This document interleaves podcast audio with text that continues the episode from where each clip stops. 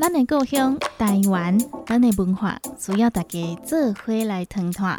台湾，我们的家，在这片土地上有许多美好的人事物，请跟着成功电台一起聆听台湾的故事。欢迎收听《你好台湾》，你好台湾。本节目得到文化部影视及流行音乐产业局经费补助，成功电台 AM 九三六播出，欢迎收听。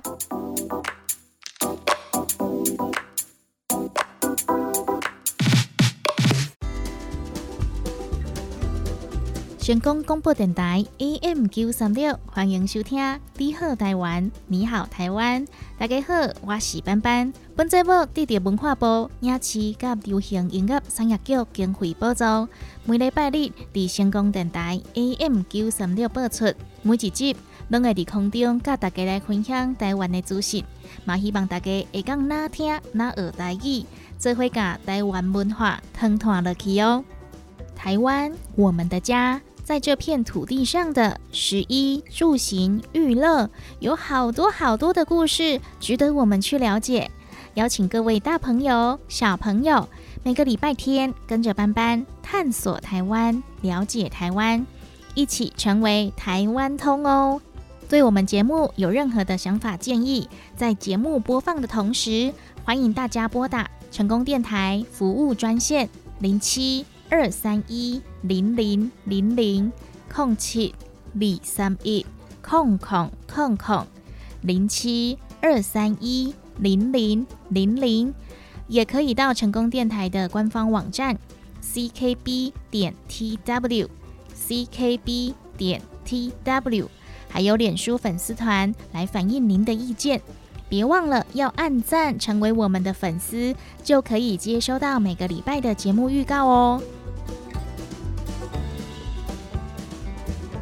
大家都说，一个人穿的服装就会透露出自己的个性、自己的喜好。俗话说：“佛要金装，人要衣装。”不同时期的流行服饰，也可以看见那个时候流行的样子，以及各种的文化价值和审美观。早期台湾到底是流行什么样式的服装呢？今天的节目要和大家来分享的是台湾服装的进化过程。接下来，先来欣赏一首好听的歌曲，再继续回来。你好，台湾，你好，台湾。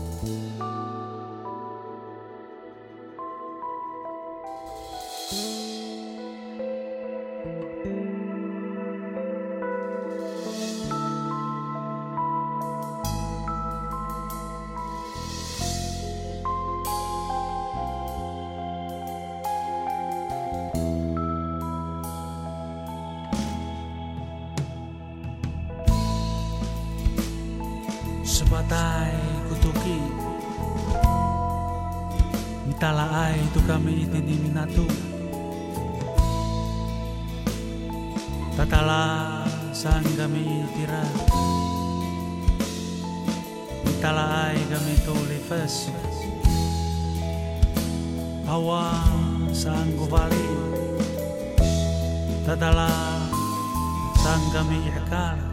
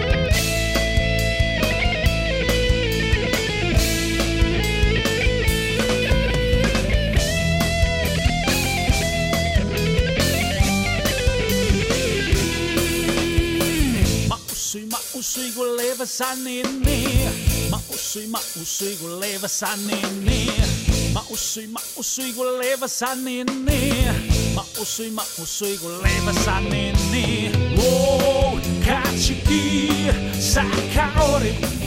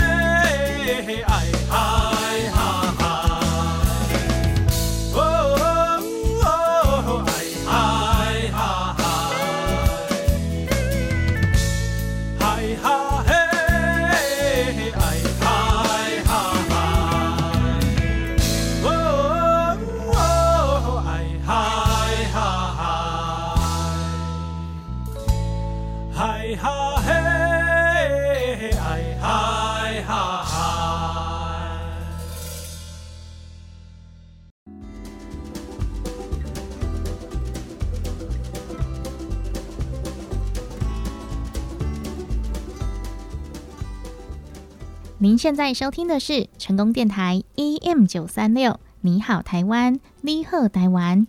本节目获得文化部影视及流行音乐产业局经费补助。每个礼拜天在空中和大家一起聊聊台湾的故事。大家好，我是班班。今天的节目要和小朋友一起来聊聊台湾的服装进化史哦。哦，班班姐姐，你是要说时尚流行吗？时尚流行吗？也算吧，因为每个时代的流行款不一样啊。台湾早期的服饰流行，所以台湾早期也会有每年的流行样式哦，像是今年流行流苏啊，还有金色啊。弯弯，你说的是现在的时尚流行趋势。台湾早期流行的服饰，大概是会在材质上或是基本的剪裁上。哦，原来如此。今天班班就跟大家来分享台湾的服装进化史。如果可以搭乘时光机回到两百年前的台湾，你就会发现台湾的服装历史一路走来有非常有趣的变化哦。曾经还流行过裹小脚，早期的人认为变形的小脚丫走起路来摇曳身姿才是美，也曾经喜欢过宽宽松松用松麻制成的衣服，或者是认为穿着和服踩着木屐才是优雅。这些各种混搭的风格，就变成了台湾的服装进化史。一起来一探究竟吧！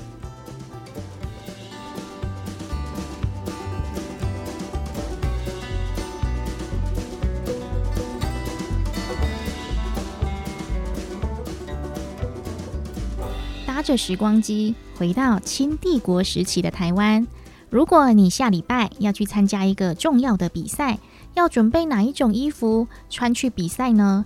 又要去哪里买衣服呢？现在想要买衣服，到处都有店家，而且还有网拍可以买。可是，在清帝国时期的台湾，得先去布行选布，再请裁缝师到家里帮你量衣服尺寸，再定制属于你自己的衣服和裤子。有了尺寸和布料之后，裁缝师就会回家帮你赶工，帮你量身定做。隔了几天，裁缝师傅会再带着衣服到你家，帮你确认尺寸是不是合身。这段期间，你有没有变胖呢？是不是还要再修改呢？哇，整个流程超级麻烦的，是不是跟我们现在随时随地就可以 shopping 选购一件已经做好的衣服很不一样呢？清帝国治理台湾的时间超过两百年。这个时候，汉人移民的服装风格也受到了中国影响。由文献记载可以发现，当时台湾的衣着和中国相同，男生呢会剃发留辫子，而富裕家庭出身的女性还会缠小脚，也把缠小脚之后脚的形状和走路姿势视为美的象征。应该有很多小朋友不知道什么叫做缠小脚。缠小脚是中国古代流传下来的一种文化，把女生的双脚用布缠绕起来，让它变成又小又尖的三寸金莲。这也一度成为那个时期女生审美的条件。三寸金莲这个词呢，是来赞美女生脚很美的意思。可是呢，仔细来计算一下哦，三寸金莲的三寸大概只有十公分呢。大家来想象一下，把你的脚用布缠绕起来，缠成只有十公分的大小，走起路来真的就会摇摇摆摆。而他们觉得女生走路摇摇摆摆，好像是摇曳身姿，非常的美丽。而缠脚的目的就是要限制脚的成长，而且还要把已经长大的脚凹折弯曲。所以呢，缠足的年纪越小就越好。因为呢，年纪越小，你的脚就越软，也越容易裹得小小的。但是如果又太早来做缠小脚的动作，又怕脚裹好了之后不会走路，小朋友也不太会忍痛，所以呢，都是会在小女孩会走路之后开始裹脚。平均呢是在四岁到五岁就会被家里的人开始用布缠绕小脚。大家可以想象一下，裹住的小脚。它的形状就有点像我们用手指头比个赞，但是呢，大拇指要靠在食指的上方，你就可以知道这个脚缠的有多么紧哦。而缠脚的风气呢，还延伸到了社会各个阶层的女生，也出现了刚刚说到的三寸金莲的说法，要求要把脚缠到三寸以下才叫做美。虽然政府一直主张要废除这个习俗，但是缠足、缠小脚，一直到了民国三十年后才彻底消失。所以在华人社会上，还是可以看到一些年纪大的阿妈，他们也是缠着小脚的哦。除此之外，在清帝国开放通商口岸之后，有许多外国商人也来到台湾开设洋行，带来了许多西洋带过来的昂贵布料，也在许多大富人家流行起来。西元一八九五年，中日签订《马关条约》，把台湾割让给日本。日本政府来到台湾后，一开始采取渐进改变的政策。尊重台湾人民的衣着习惯，另一方面，透过奖励制度，希望用鼓励方式引导台湾人改变。但是后来却转变了治理方式，改以较强硬的公权力介入。他强迫男生要把辫子给剪掉，女生呢不准再缠小脚，甚至还说缠小脚要罚钱。所以台湾人的穿着打扮也渐渐受到日本人的影响。很多人穿起和服，还有木屐。由于明治维新之后，日本渐渐走向西洋化，在服装上也受到西方影响。有些台湾男生也跟着日本人一起穿起西服，女生就穿起西式皮鞋。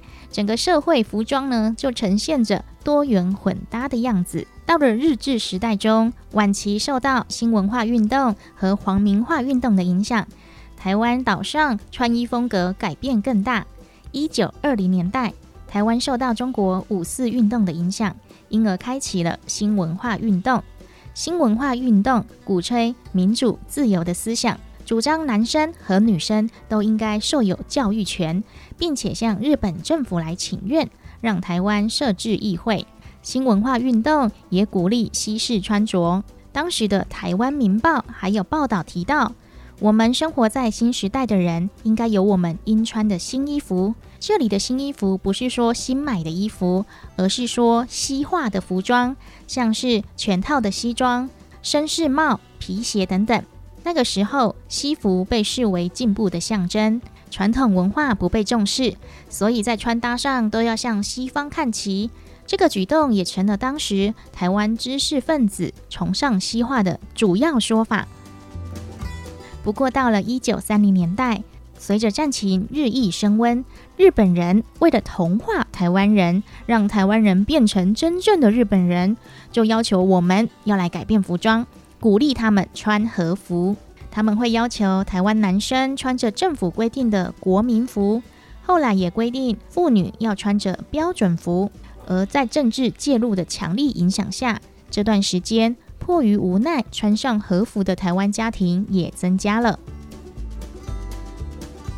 不过，到了日治时期的后半段，许多台湾人已经逐渐形成自我认同的意识，试图透过服装表达自己的立场，所以开始会在日常生活中穿着台湾衫，在比较正式或是有需要的场合，才会穿着洋服或者是和服。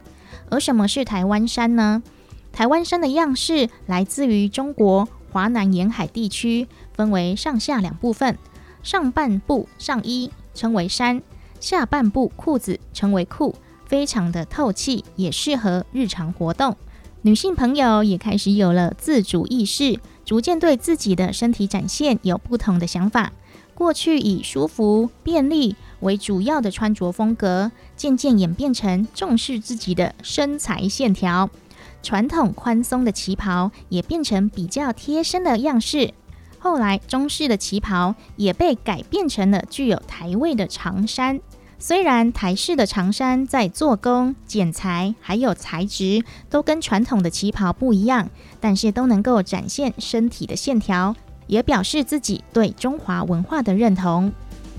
在第二次世界大战后，国民政府代表接收台湾。政府也曾经对民众的服装有严格的管理规范，像是警察会来取缔服装不整或是留长发的男生，还有穿迷你裙的女生，甚至还规定电视节目的演员不可以穿着奇装异服，不可以珠光宝气，不能够袒胸露背，当然也不能够蓬头垢面，以免对大众带来不良的影响。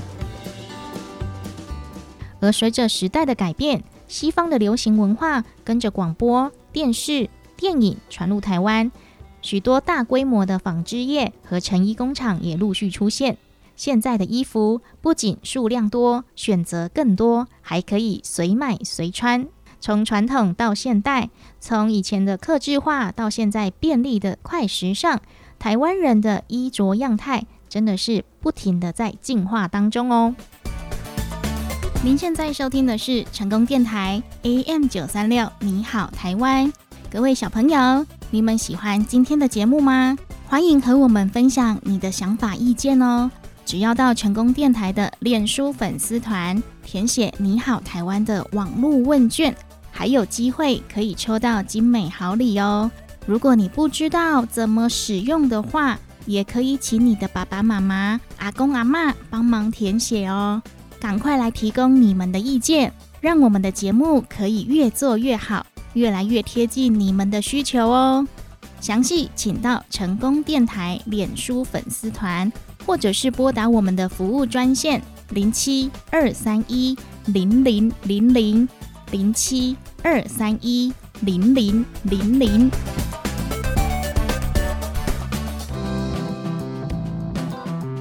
成功电台。陪你做伙讲台语、学台语，为你进行台语马会通。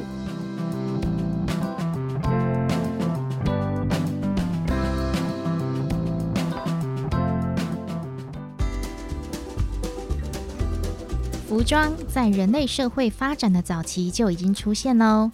古代人会把身边能够找到的各种材料做成简单的衣服来保护身体。像人类最初的衣服，就是用动物的皮制成的兽皮包裹在身上。最早的布料是用麻类纤维还有草制作成的。从古至今，服装都体现着一种社会文化，体现着一个人的修养还有审美，也代表着一个人的身份和气质。如果穿着不当，就会损害自己的形象。但这不是说一定要穿着昂贵的衣服才是好哦，而是要在对的场合穿适合的衣服，才能够给人留下好印象。接下来就来介绍几种服装的种类：西装。西装、西装、西装。西装是男人穿的西洋式服装，是正式的服装。西装、西装，下半身要穿西装口、西装裤、西装口、西装裤。洋装、洋装、洋装、洋装，洋装也是西式服装，大部分是指女生的服饰。伊穿一束粉红色的洋装，她穿一件粉红色的洋装。伊穿一束粉红色的洋装。旗袍、旗袍、旗袍、旗袍，男生的长衫改良而成的女性服饰。旗袍、旗袍、旗袍、旗袍。我们平常穿的上衣和裤子都有长短袖之分。长袖衣服等嗯啊衫，长袖衣服等嗯啊衫。长裤等口，长裤等口。短袖衣服得嗯啊衫，短袖衣服得嗯啊衫。短裤得口，短裤得口。长裙。灯滚，长裙，灯滚，短裙，低滚，短裙，低滚，低滚。我们再来复习一次今天学到的台语：西装、西装、西装、西装、西装裤、西装裤、西装裤、西装裤、洋装、洋装、洋装。洋装，伊穿一束粉红色的洋装。他穿一件粉红色的洋装。粉红色，粉红色，洋装，洋装，洋装，洋装。旗袍，旗袍，旗袍，旗袍。我们平常穿的上衣和裤子都有长短袖之分。长袖衣服，等嗯啊衫。长袖衣服。长嗯啊衫，长裤长口，长裤长口，短袖衣服短嗯啊衫，短袖衣服短嗯啊衫，短裤短口，短裤短口，长裙长裙，长裙长裙，短裙短裙，短裙短裙。短裙。想要知影更较侪台语资讯，请到教育部台湾闽南语书店来做查询哦。更多的台语资讯，请上教育部台湾闽南语常用词词典。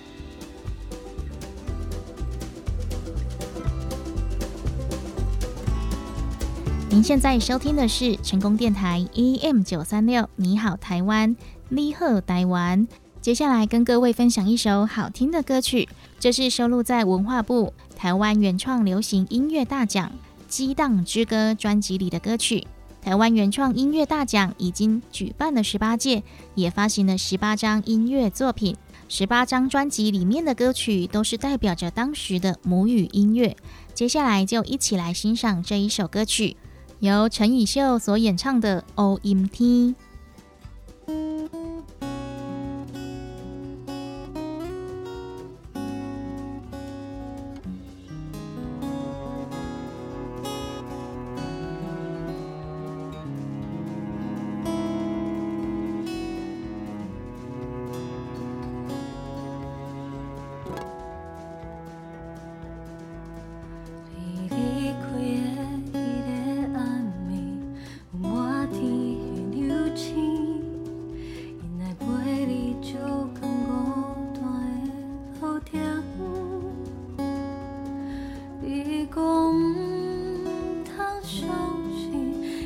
你就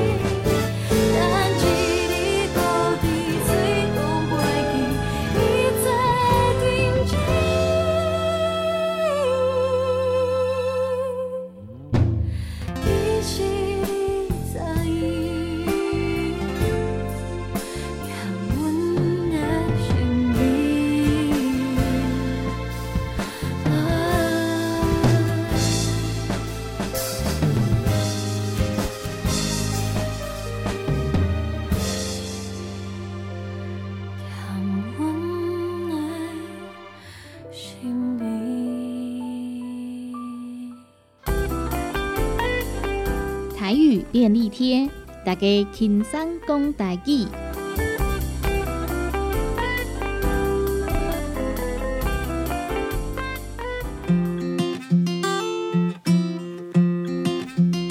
成功广播电台 AM 九三六，这一期要来讲的俗语是“洪水乌大班，青个人怨”。洪水乌大班，青个人怨。人咧讲，穿伫身，水伫面。一个人只要穿插打扮用心，就会互人感觉无共款。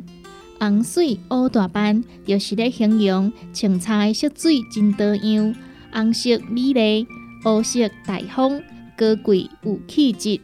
台湾人介意红色，不止伫咧喜庆的场合会用红色，伫咧结婚做生日的时阵，嘛用红色。红色就代表喜气、欢喜，嘛是真侪人心目中介意的色水。有的人无介意红色遮尔显白的色水，就会来选择乌色。亲像西装，大部分拢是乌色，因为乌色较稳重，互人的感觉嘛真专业。若是穿衫毋知影要拣啥物色水，不如就来选择两色：红水、乌大斑。为虾米后壁佫有一句“青故人怨”？其实有真侪讲法。第一，因为台湾人的皮肤大部分拢是黄色，穿青色的衫气色颠倒无好，青色的衫嘛无好配色。也佫有一种讲法，是传统戏曲的裤带嘛，互人号做青衣。穿青色的衫，就互人想着裤带，当然就无人介意咯。红水乌大斑，青个人怨。你即马收听的是成功广播电台 AM 九三六，你好台湾。本节目得到文化部影视及流行音乐产业局经费补助。节目进行当中有任何意见，拢会使靠阮的专线电话：零七二三一空空空空空七二三一空空空空。你好，台湾的现场服务电话：零七二三一零零零零零七二三一零零零零。有任何的想法建议？欢迎您与我们分享。继续回来，成功电台，你好，台湾。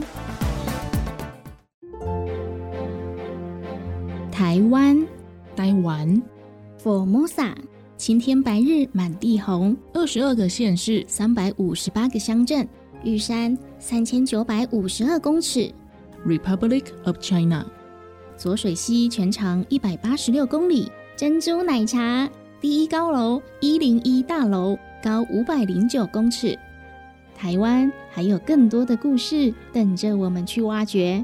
欢迎收听《台湾我的家》。本单元由成功广播电台、长荣大学实习电台共同制作，文化部影视及流行音乐产业局经费补助。欢迎收听。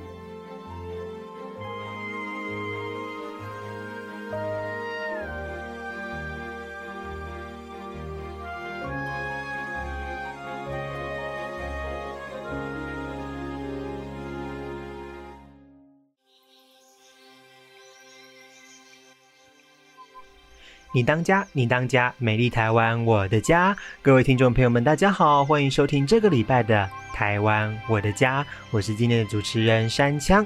今天我们来到的是彰化，那彰化呢是全台湾面积第二小的县市，但目前有二十三万人住在这里，分成了七十几个里，人口可以说是相当的密集。这也是台湾中部的第二大城哦。这一站，我们来到的是市场前。在上一段说到呢，由于昔日的鹿港是以贸易为主的，那在港口附近呢，由于很方便嘛，所以就形成了船行与商家的一个重要据点。在今天的瑶林街、埔头街旁边呢，因为有河道，所以就成为了船航行与码头的集中区哦。而鹿港繁盛的时候啊，码头区的主干道旧街。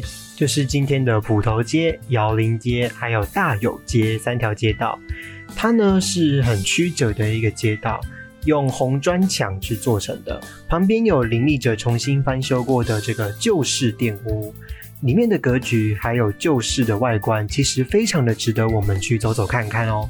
在这里啊，可以找到很多老鹿港的风貌。来，大家跟好我的脚步哦。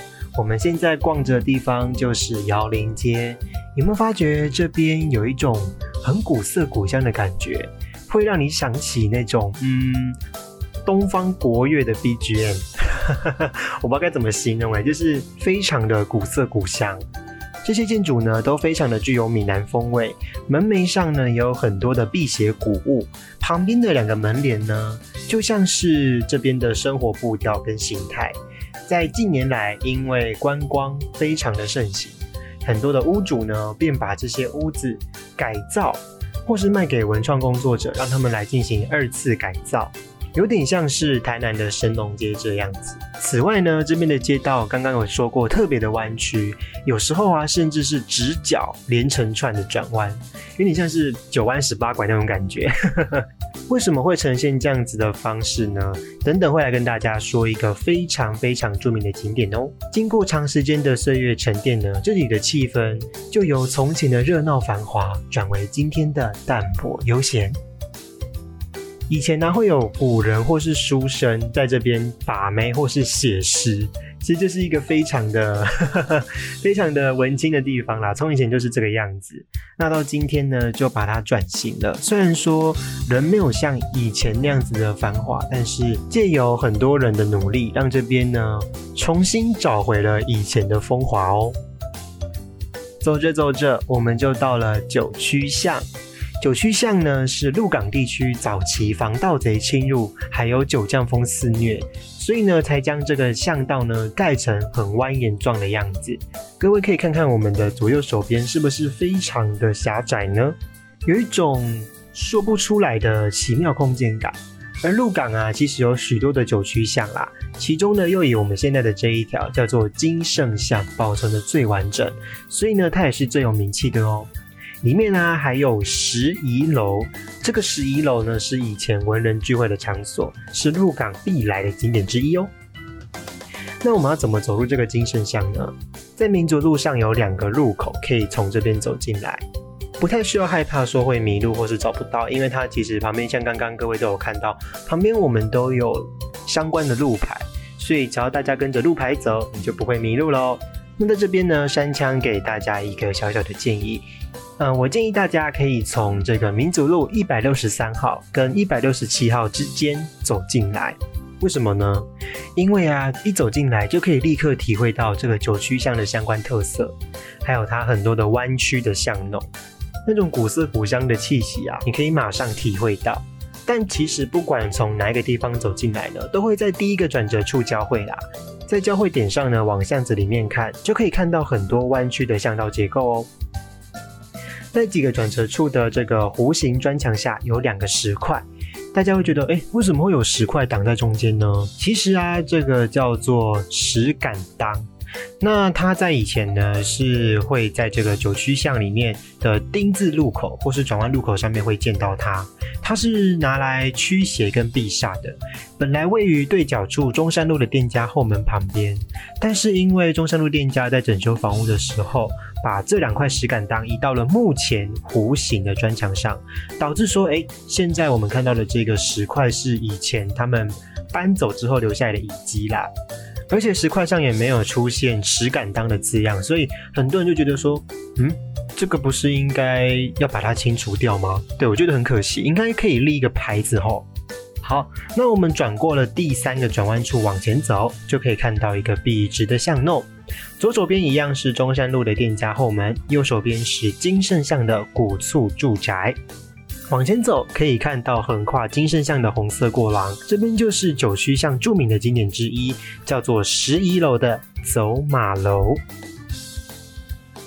刚刚说过，在第三个转折处之后呢，这边的九曲巷都已经变成以住家为主的，没错，这边到现在还是有住人哦。那这边也是自古以来，不管是诗人、作家或是一些书生的来往地或是居住地。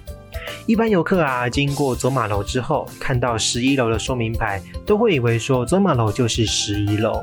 其实啊，十一楼是清朝的鹿港交商会主导者陈克俊家族的后代新建的哦。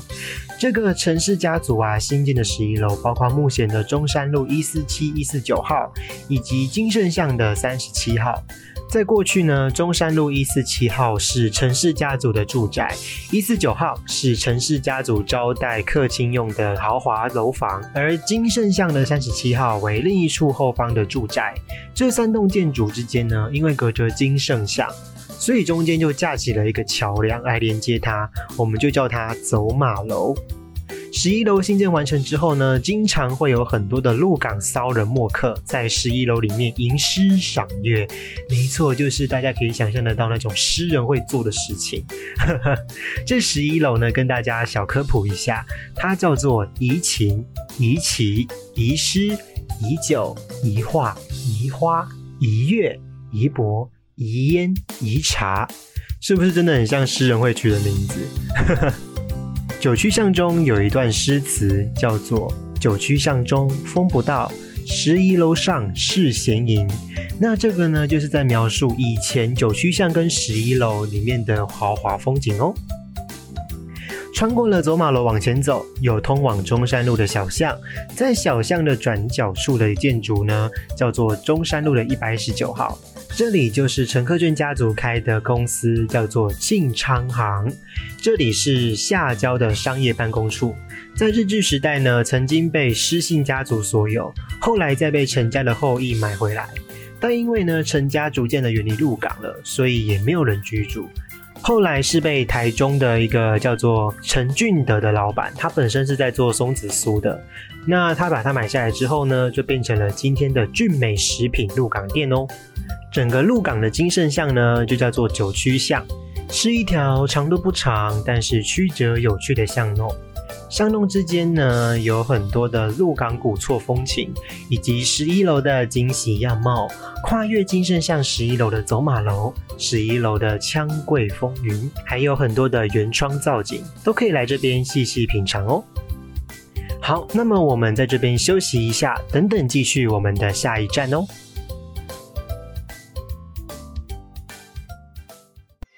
好，那么今天的节目呢，就到这边准备告一个段落啦。那么我是今天的主持人山枪，下个礼拜我们会去哪里呢？请大家持续锁定我们的节目哦。那么台湾我的家就到这边告个段落，我们下个礼拜再见喽，大家拜拜。台湾我的家由文化部影视及流行音乐产业局补助，长荣大学长荣之声电台制作。成功广播电台 AM 九三六播送，感谢您的收听。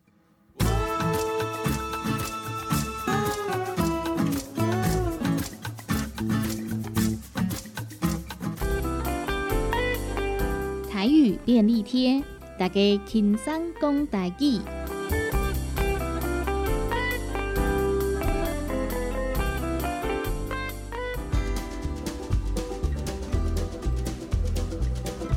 来到彰化鹿港，中华鹿港，中华鹿港，彰化鹿港由于昔日是以贸易为主，港口附近由于地利之便，便形成了船行和商家的重要据点，成为船家和码头的集中区。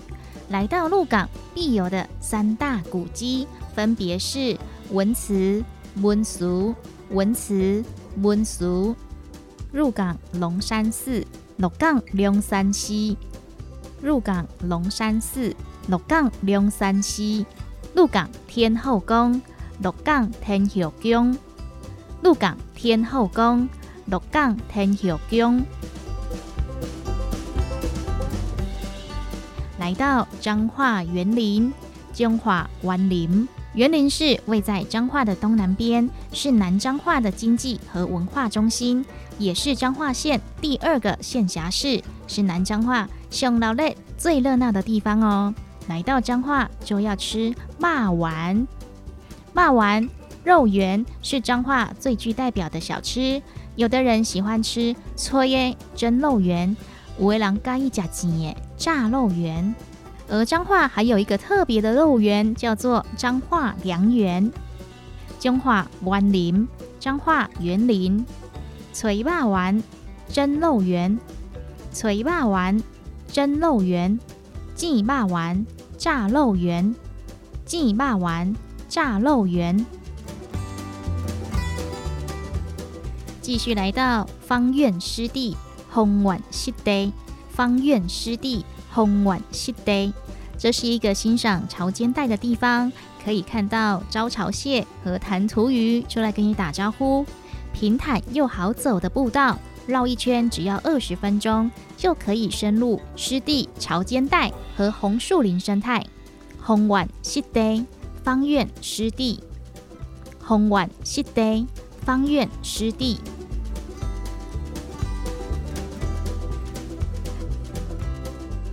来到彰化西湖，彰化 KO，彰化西湖，彰化 KO，西湖糖厂 KO 藤厂，西湖糖厂 KO 藤厂。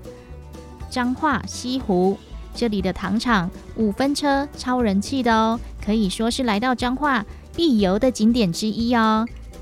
来到 KO 藤厂西湖糖厂，还可以买到好吃又便宜的糖厂冰。彰化 KO 彰化西湖西湖糖厂 KO 藤厂西湖糖厂 KO 糖厂五分车。五分车，五分车，五分车。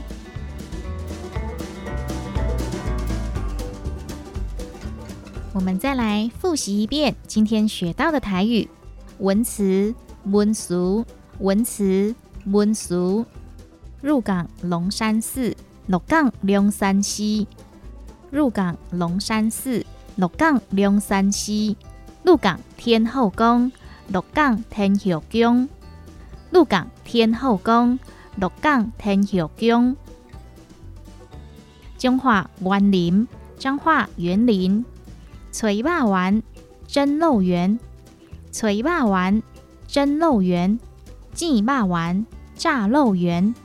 煎肉丸，炸肉圆。红丸湿地，方院湿地。红丸湿地，方院湿地。彰化 KO。彰化西湖西湖糖厂 KO 糖厂西湖糖厂 KO 糖厂五分车五分车五分车五分车。想要知影更较侪台语资讯，请到教育部台湾闽南语书店来做查询哦。更多的台语资讯。请上教育部台湾闽南语常用词词典。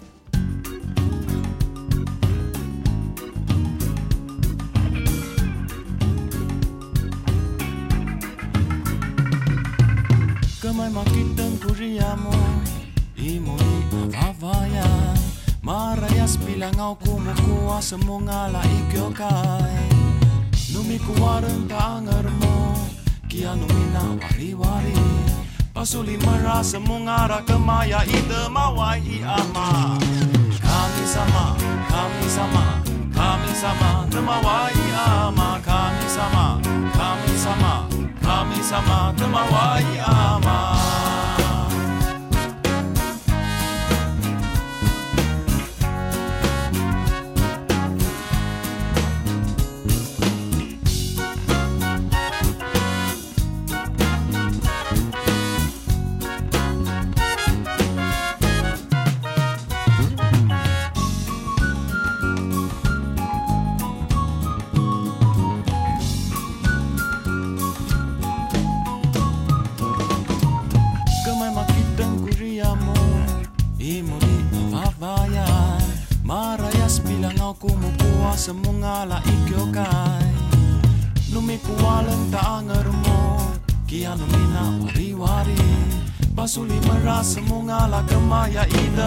一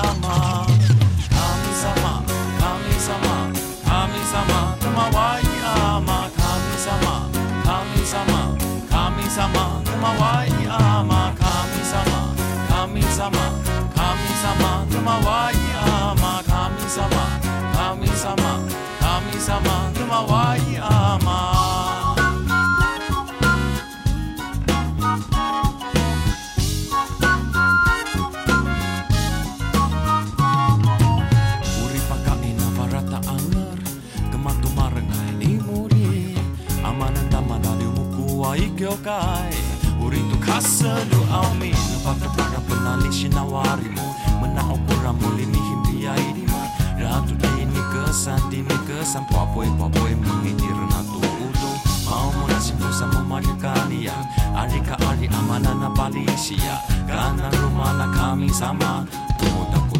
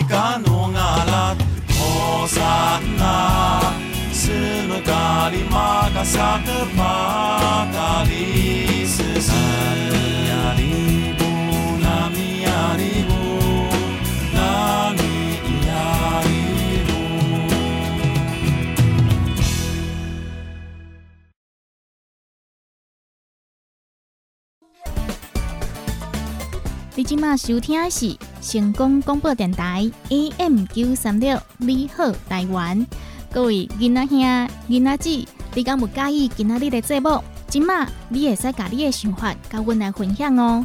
只要到成功电台的面册，写着“你好台湾”的文卷，就有机会会使抽到好礼物咯。若是你毋知影要安怎写，嘛会使请你的阿爸、阿母、阿公、阿嬷来斗相共哦。请把你的意见提供给阮，互阮会使把节目愈做愈好。详细请教成功电台 AM 九三六的面册，也是靠阮的专线电话：零七二三一零零零零零七二三一零零零零。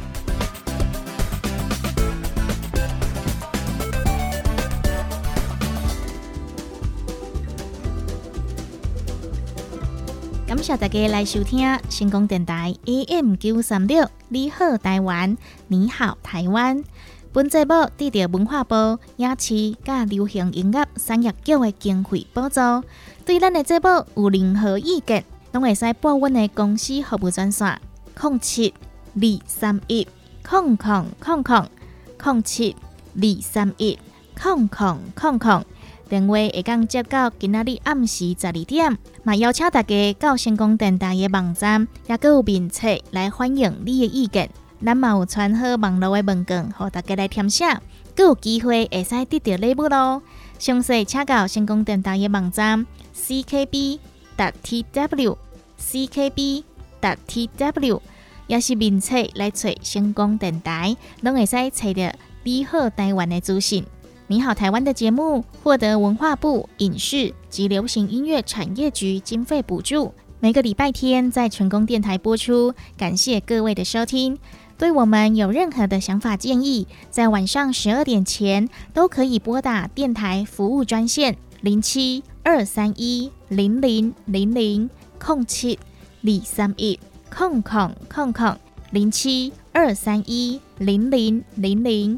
现场有专人为您接听服务，也欢迎您到成功电台的官网 ckb 点 tw ckb 点 tw，还有脸书粉丝团，都可以将您的意见传送给我们，参加我们的网络问卷活动，还有机会抽到好礼哦。详细请至成功电台官网查询 ckb 点 tw。再次感谢您今天的收听，成功电台，你好台湾。你好，台湾，我们下集见喽！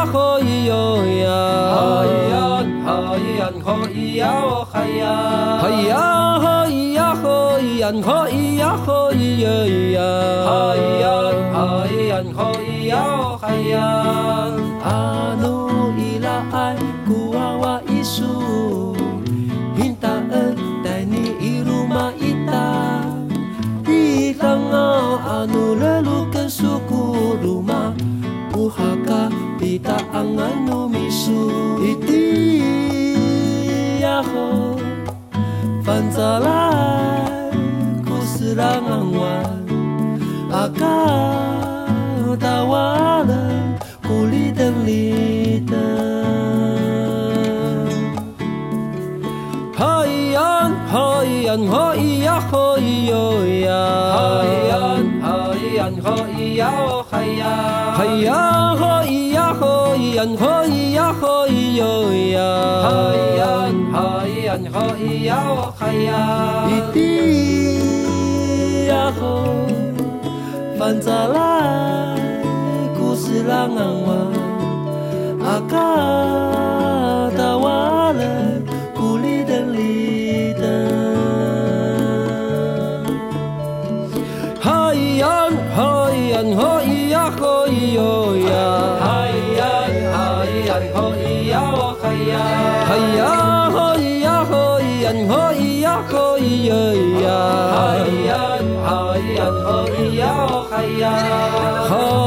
呀咿呀咿呀咿呀